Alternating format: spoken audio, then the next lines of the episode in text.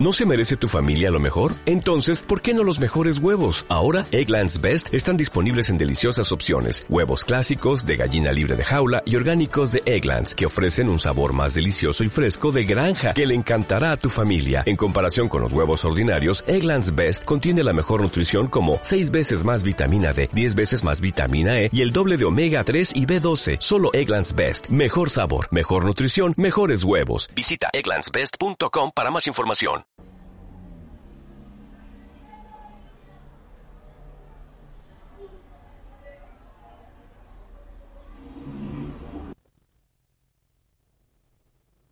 Hola amigos, eh, bienvenidos a un nuevo programa de Radio Libertad Constituyente y de Libertad Constituyente TV.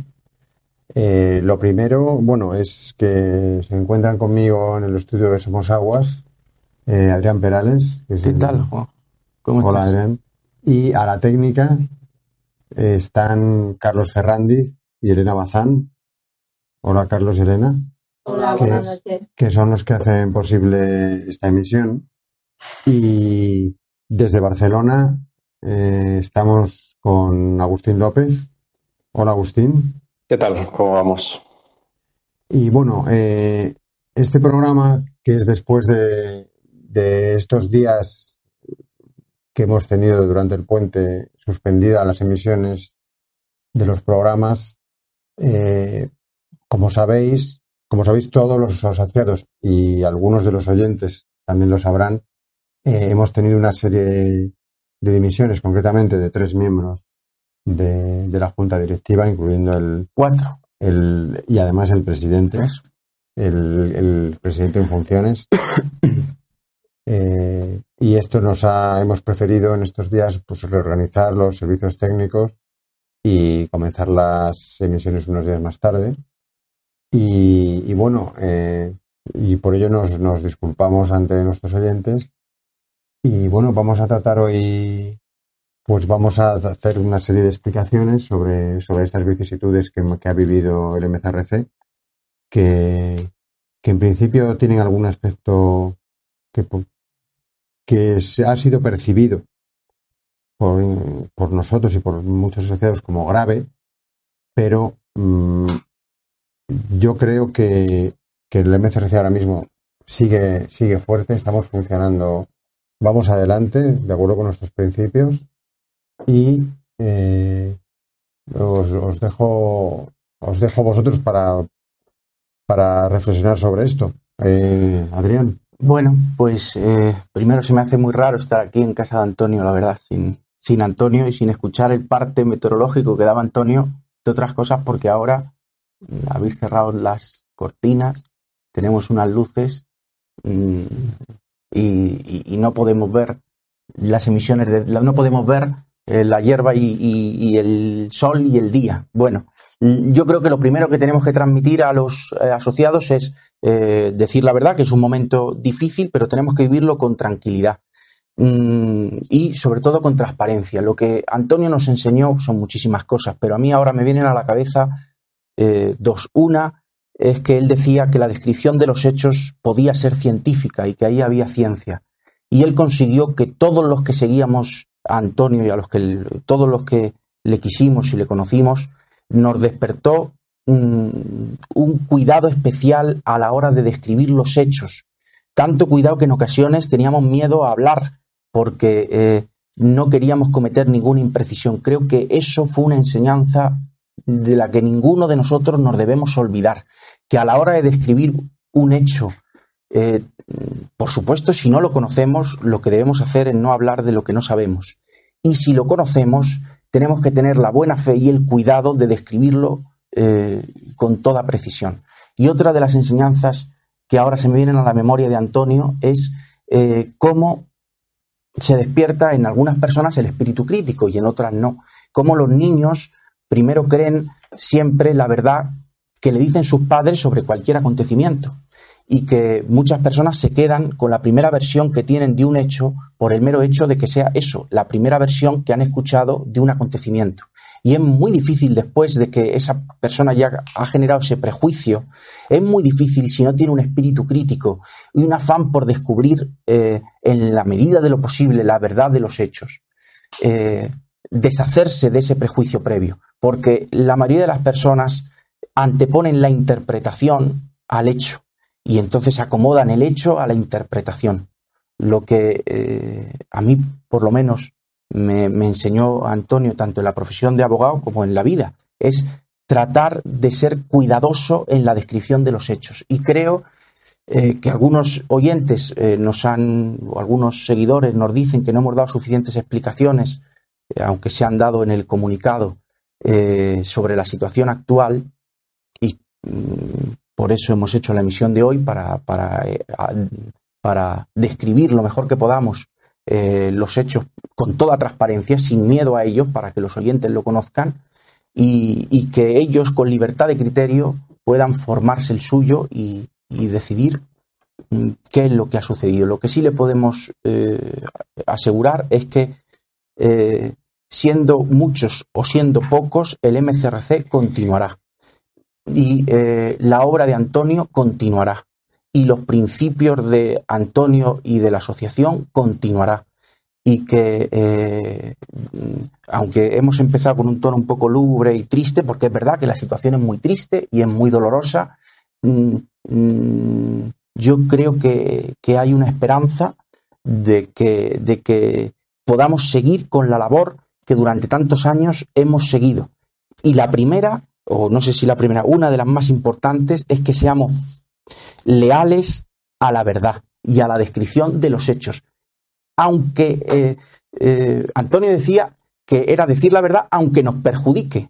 Yo creo que, hoy brevemente debemos describir algunos hechos para que los conozcan los asociados y, los, los, seguidores y, los simpatizantes y los miembros del MSRC.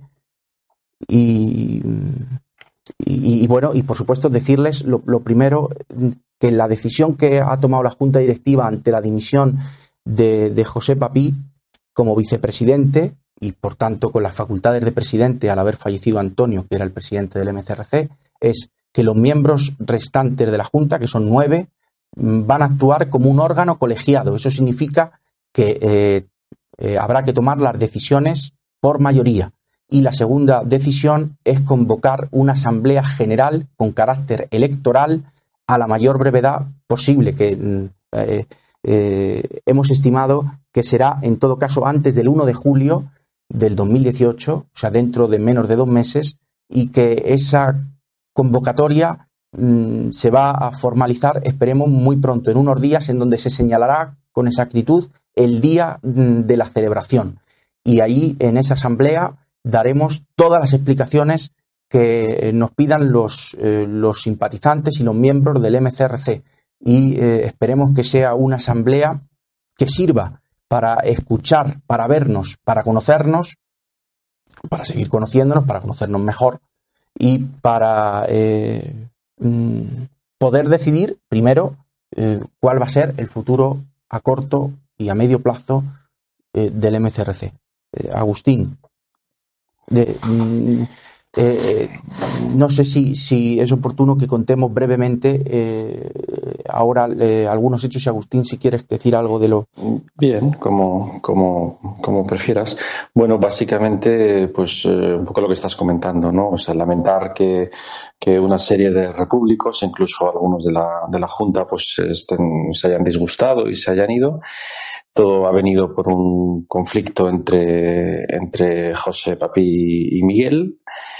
Eh, bueno, creo que las posiciones han sido demasiado extremistas tal vez en, en ambos y bueno, a la Junta se nos puso en una tesitura de en catalán se dice o caja o fascia, o, espada o pistola. Bueno, en fin, el tema es que había que, decidir y, si no eh, echábamos a Miguel aquella, aquella misma noche, pues el vicepresidente dimitía.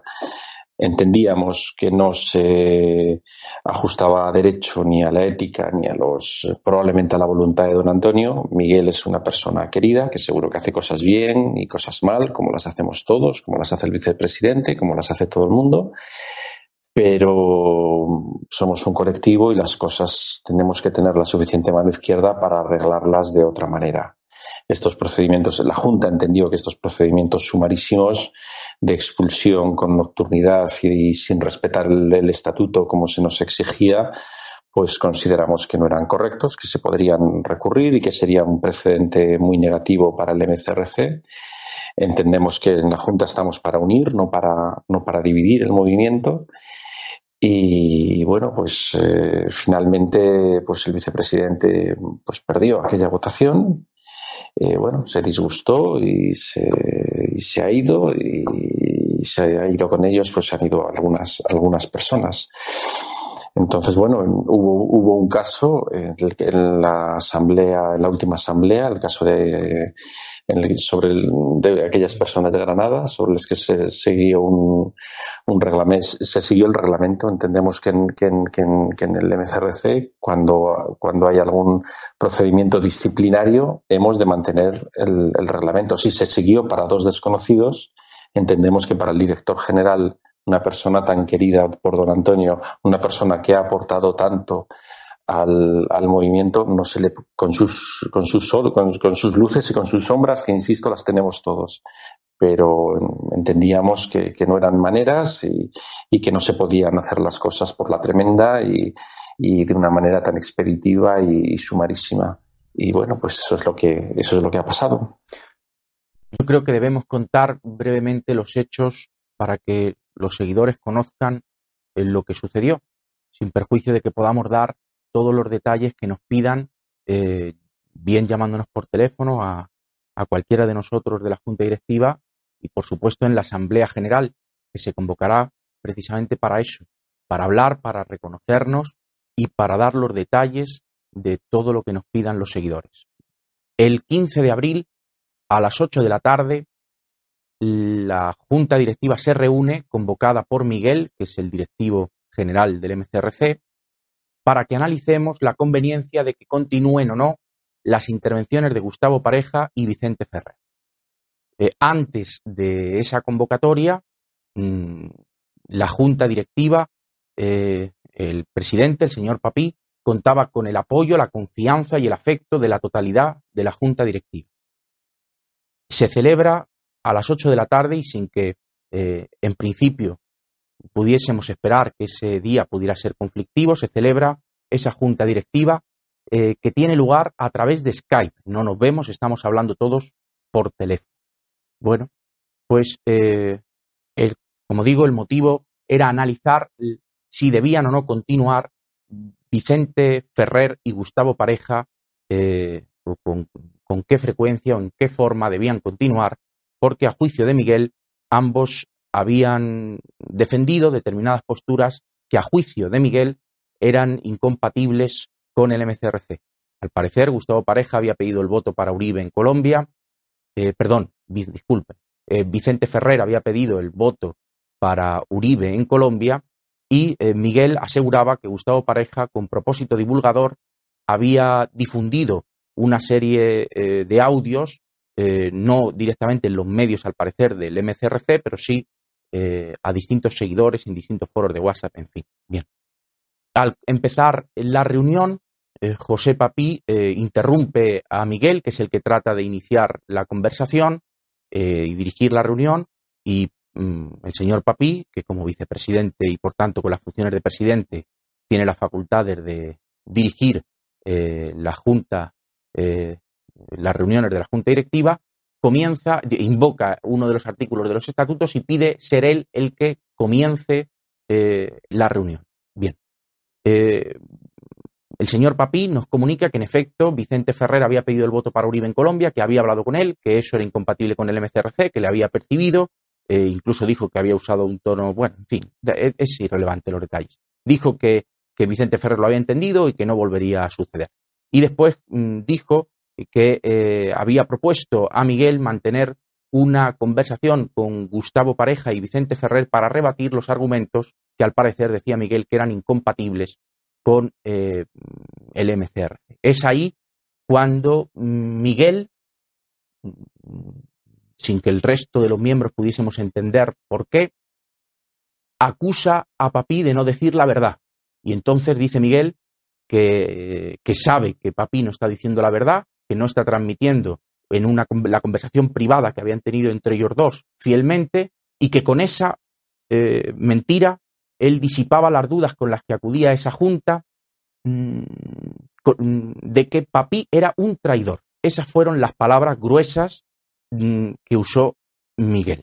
Miguel lo que acusaba a Papi era de estar con Gustavo Pareja y Vicente Ferrer, de que tenía ideado conscientemente eh, el introducir dentro del MCRC determinadas ideologías y para probarlo eh, reprodujo una serie de audios de Gustavo Pareja en donde se defendían eh, determinadas doctrinas en las que yo ahora no voy a entrar, pero que merecieron el rechazo unánime de todos los miembros de la Junta Directiva. Entonces, el señor Papí dijo estar sorprendido con lo que había escuchado de Gustavo Pareja, pero que en modo alguno eso acreditaba que él fuera un traidor, que, eh, que no tenía nada que ver con su persona lo que hubiese vertido eh, Gustavo Pareja. Y eh, negó tajantemente las acusaciones de Miguel y se produjo pues, una discusión, una disputa entre ambos. Después de eso, se abrió el turno de palabra al resto de miembros de la Junta Directiva. Todos, sin excepción, respaldamos a José Papí y nos opusimos a esas críticas que había lanzado Miguel. Miguel no solo dijo que, eh, que había un propósito por parte del vicepresidente de José Papí de introducir ideologías a través de estas dos personas, de Gustavo Pareja y Vicente Ferrer, en el MCRC, sino que dijo que si la Junta Directiva, ante la gravedad de los hechos que él nos estaba comunicando en esa reunión, no era capaz de hacer nada, él mismo se marcharía de una Junta, no permanecería en una Junta que estaba transigiendo eh, y eh, sí, transigiendo con los principios y valores del MCRC. Es decir, Miguel expuso que si la Junta seguía respaldando a Papí en las medidas que él estaba proponiendo de mantener a Gustavo Pareja y Vicente Ferrer, o no, o directamente no hacía nada ante lo que Miguel nos estaba comunicando, que él se marcharía. Y además añadió, eh, le pidió a Papí que dimitiese. No es que, le, eh, no es que Miguel exigiese que votásemos sobre la expulsión de Papí, sino que simplemente, nada más y nada menos, estaba pidiendo Miguel al señor Papí que presentara su dimisión porque, a juicio de Miguel, había faltado a la verdad y él decía tener la convicción absoluta de que el señor Papí estaba traicionando eh, al MCR. Se abre el turno de palabra. Todos los miembros de la Junta Directiva, sin excepción, decimos que Miguel en modo alguno ha aprobado con, con la reproducción de esos audios eh, que, que hay un complot para introducir ideología en el MCRC. Os, transmito el criterio de la Junta, equivocado no, yo ahora no lo juzgo. Trato de transmitir los hechos fielmente y expresaros lo que, eh, lo que sucedió para que mm, podáis entender eh, el porqué de la disputa. Todos dijimos que en ese momento, eh, de ninguna manera, Miguel estaba, estaba probando las, las acusaciones que estaba diciendo y que desde luego no se puede lanzar una acusación de ese estilo sin, eh, sin prueba ninguna. Bien, eh, más o menos, eh, digo más o menos, prácticamente la totalidad, yo creo que la totalidad, a excepción de Miguel, de los miembros de la Junta, se pronunciaron en el turno de palabra de esta forma, diciendo, rechazando las acusaciones de, de Miguel, pero también mostrando su desacuerdo con lo que habíamos escuchado, con los audios que habíamos escuchado del señor Pareja. Bien. Mm, llegados a este punto, el señor Papí propone que se voten dos propuestas que él lanza a la Junta Directiva. La primera es, pide que se mantenga, que no se aparte de las emisiones de radio ni a Gustavo Pareja ni a Vicente Ferrer. Hay que aclarar que es habitual en los las personas que dirigen los medios de comunicación, y lo ha sido así durante, desde el comienzo, desde el 2011 en la radio, que, eh, las que, se toman este tipo de decisiones en la radio, quien, eh, quien la dirige, que eh, colaboradores deben continuar, cuáles no, y, y, cuál es la línea editorial que se debe seguir. Bien, entonces Papi, que aunque no era el director de medios, era el que entiendo yo, estaba dirigiendo y con el respaldo unánime, creo yo, desde luego a mí nunca me ha constado lo contrario, de todos los miembros de la Junta, eh, los medios de comunicación. Bien, pues el señor Papí nos pide que nos pronunciemos para que no se aparte, para que se mantenga tanto al señor Pareja como a Vicente Ferrer. Y eh, por mayoría de los miembros de la Junta acordamos respaldar lo que nos pide el señor Papí como vicepresidente y que en efecto se siga la radio con arreglo al criterio del señor Papí y se mantenga a estos dos señores, al señor Pareja y a Vicente Ferrer. Si bien, eh, dado el rechazo que generan las opiniones que vierte el señor Pareja en, esos audios, se pide que se le advierta, que se hable con él eh, y que por el momento no, no se le aparte, pero en fin, que se averigüe si son ciertos eh, esos audios que hemos escuchado a través de Skype y que, que se le aperciba. Eso es lo que acuerda la Junta.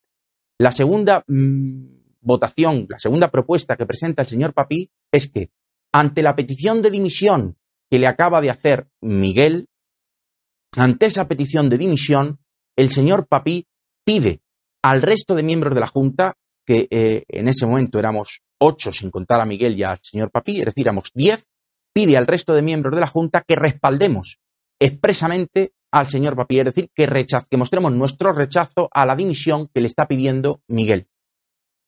Por unanimidad, Miguel creo que no se pronuncia, bueno, era evidente que no hacía falta que se pronunciara porque le estaba pidiendo la dimisión, por unanimidad, sin contar a Miguel, todos, salvo Miguel, respaldamos al señor Papi y rechazamos la dimisión que le está pidiendo Miguel. Es decir, en esa situación, Miguel, a mi juicio, tenía un pie fuera de la junta directiva y quizá del MCRC, pero desde luego de la Junta Directiva, porque él mismo había comprometido su palabra diciendo, Miguel, que si la Junta no hacía nada ante, ante los comentarios, ante las opiniones o criterios de Gustavo Pareja y de Vicente Ferrer, que si no hacíamos nada ante eso y lo seguíamos permitiendo, él eh, no iba a permanecer en una junta directiva de idiotas y que se, se iría.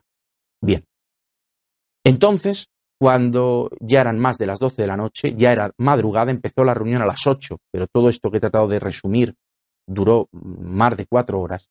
Cuando ya eran más de las 12 de la noche, y el señor Papí pudo confirmar que tenía el apoyo, salvo de Miguel, de todos los demás miembros de la Junta Directiva, toma una decisión. No le es suficiente que le hubiésemos respaldado expresamente eh, con las dos votaciones que él eh, pidió eh, que se sometieran a, a la consideración de la Junta, sino que quiso presentar una tercera, que era la expulsión inmediata de Miguel mediante un procedimiento de votación que él mismo proponía, que era que tanto Miguel como él se ausentasen de Skype, que es, como digo, el, eh, a través del medio en, el que estábamos hablando,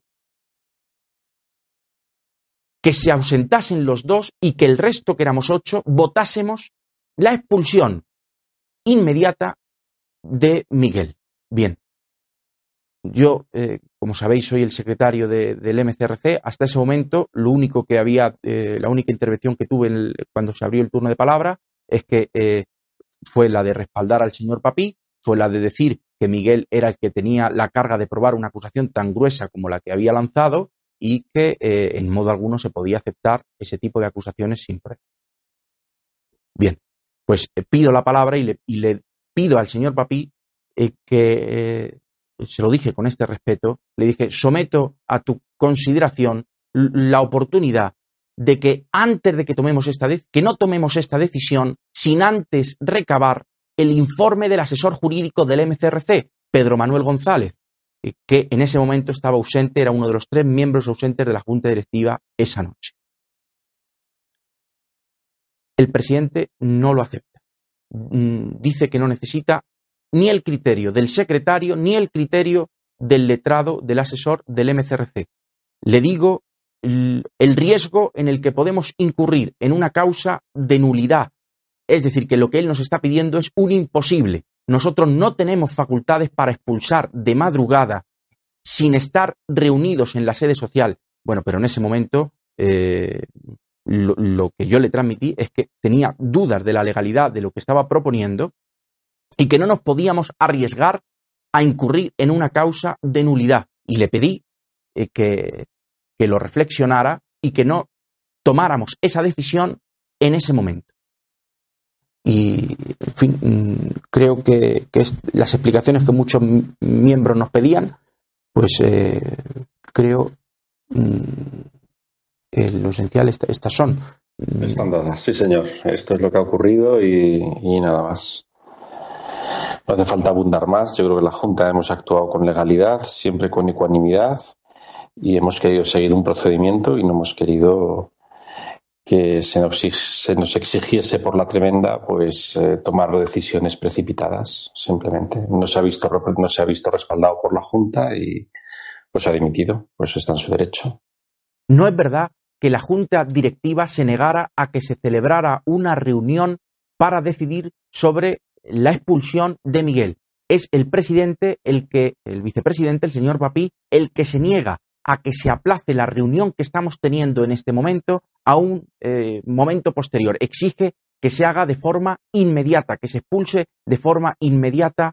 Eh, además, hay que decir que el presidente tiene la facultad de convocar eh, la reunión siempre que quiera. Se le propone que sea la semana siguiente, el sábado de la semana siguiente, y él se niega en rotundo a ese aplazamiento e invoca el artículo 8 de los estatutos que prevé que por una mayoría cualificada de dos tercios de los miembros de la Junta Directiva se pueda expulsar a uno de sus miembros por incumplimiento en el ejercicio de sus funciones. Claro, tenemos que decir que hasta ese momento el señor Papí no había alegado incumplimiento alguno de las funciones de ningún miembro de la Junta Directiva ni ha percibido a ningún miembro de la Junta Directiva. En fin, eh, que ante las dudas de la legalidad de lo que está proponiendo el señor Papí, decidimos directamente no votar. Mm, el señor Papí eh, eh, amenaza con marcharse y eh, se levanta la Junta sin ninguna decisión. Bien, eh, en ese momento eh, es verdad que en esa cuestión el señor Papi se disgusta porque ha perdido la confianza de la Junta Directiva, pero yo quiero aclarar que nadie exige ni pide al señor Papi que se marche de vicepresidente. Nada, nada le impedía al señor Papi ni continuar como vicepresidente ni convocar una asamblea general eh, extraordinaria, una asamblea general, como eh, él había dicho, para finales de diciembre. Vamos a ver. Los, eh, los acontecimientos posteriores son los siguientes. él pide que se, al final, después de tener varias conversaciones con el abogado del MCRC y conmigo, acepta que la manera adecuada de expulsar de la junta directiva a Miguel es expulsarlo como miembro del MCRC y para eso acepta iniciar un expediente contradictorio que él tenía facultad para iniciar, no necesitaba que nadie iniciara ese expediente. Él pide que se inicie el expediente el lunes 23 de abril y yo no es cierto que retrasásemos el inicio de ese expediente, ni es cierto eh, lo que eh, se ha dicho de que la junta directiva ha torpedeado eh, la, instrucción o el inicio de ese expediente. Ese expediente se inicia a las 48 horas de que el señor Papí lo solicitara y en esas 48 horas se dictó una resolución que incoaba el expediente de expulsión y se le notificó, pues, se, envió la notificación por correo certificado al interesado adelantándosela por eh, correo electrónico. Bien, esto ya fue 48 horas después del lunes 23, es decir, el 25 de abril. En esa semana, el señor Papí recibe distintas cartas de distintos miembros del MCRC en el que eh, le piden que convoque una asamblea general. El señor Papí, mm, a título particular, sin consultar con el resto de miembros de, la Junta, contesta esas cartas diciendo que tranquilidad, que todavía la asamblea no se iba a convocar y mantiene su criterio que había expuesto previamente en los medios de la asociación de que la asamblea no se convocaría hasta el final del 2018. Ante esa situación, mm, sucede lo siguiente. Bueno, quiero decir, eh, como he indicado antes, que la Junta Directiva dio su apoyo y su confianza al señor Papí en todo, salvo en dos cosas. Uno, que se expulsara de manera inmediata y de, la forma que he descrito anteriormente, eh, eh, sin seguir el precedente existente a Miguel, y también la mayoría de la Junta se opuso a que se siguiera retrasando la convocatoria de una asamblea. Mm, y eso fue lo que motivó la negativa del señor Papí a, la convocatoria de la Asamblea, que siete miembros de la Junta directiva, es decir, la mayoría absoluta de los miembros de la junta directiva, solicitaran formalmente al señor Papí la celebración de una reunión para que se, de una reunión de la junta directiva en la que se acordara la convocatoria de una asamblea extraordinaria antes de lo que el señor Papí tenía previsto. La respuesta, eh, eh, esta eh, petición es falso que se realizara para que el expediente de Miguel no continuara. El expediente de Miguel va a continuar y hubiera continuado y hubiera llegado antes de la convocatoria de una asamblea, porque el expediente, los plazos del expediente no son tan largos.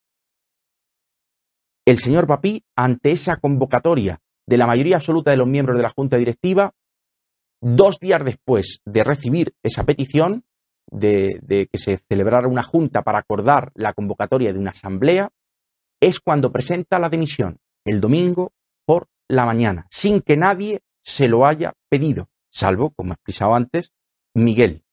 Y ante esos eh, horas después, creo que 24 horas después de la dimisión del señor Papí, pues hemos podido confirmar todos que ha anunciado que iniciaba una nueva trayectoria en un nuevo medio de comunicación que él dirigía.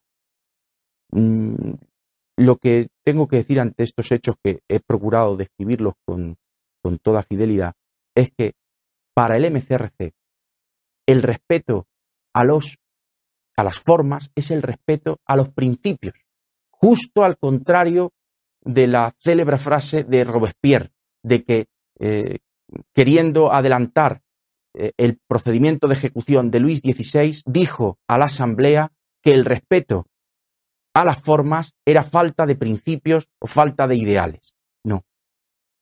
Para nosotros, para el MCRC, las reglas del juego son mm, eh, nuestros principios y no podemos aceptar que en una noche neguemos lo que durante tantos años hemos dicho. Fue ahí, en la petición del señor Papí, de que nos saltásemos las reglas del juego, es decir, los estatutos, la principal institución jurídica, por no decir la única, que tiene el MCRC, donde no eh, lo aceptamos. Y yo niego que esa oposición, o sea, esa defensa de los estatutos responda a ningún interés espurio de ningún miembro de la Junta.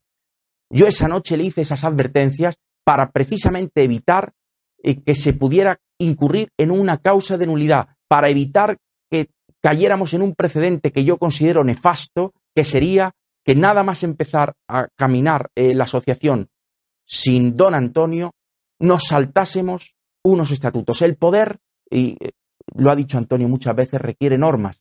Mm, la asociación mm, no es un poder equivalente al que se refería Antonio, pero el presidente requiere normas en las facultades que él tiene que ejercer. La garantía de que, de que el presidente, el que ha habido y el que haya, mm, pueda dirigir una asociación como la nuestra es el respeto a las normas, el respeto a los a nuestros principios y, a nuestras reglas del juego. Y es ahí donde nosotros no aceptamos que para resarcir una afrenta que sufrió el presidente tuviésemos que adoptar un acuerdo inicuo, un acuerdo del que después por el informe del asesor jurídico se ha confirmado que no era legal. Pero yo no, eh, no se lo transmití a Papí más que con, al señor Papí más que con la intención de que se pudieran guardar los cauces precisamente para preservar lo que él quería conseguir, que por otro lado ya tenía tan cerca porque el señor Miguel había comprometido su salida si la junta directiva respaldaba como respaldó al señor Papí y no hacía nada al respecto. Bien, pues eh, sobre esta cuestión es todo lo que creo que, ahora eh, puedo decir, pero eh, nosotros como junta directiva queremos transmitir a todos los seguidores nuestro deseo de ser transparentes, nuestro deseo de contar la verdad, que fue una de las enseñanzas de Antonio, que la libertad política mm, debe residir en decir siempre la verdad. Muy bien, pues Agustín, eh, nos, vamos a despedir ya hasta el próximo programa.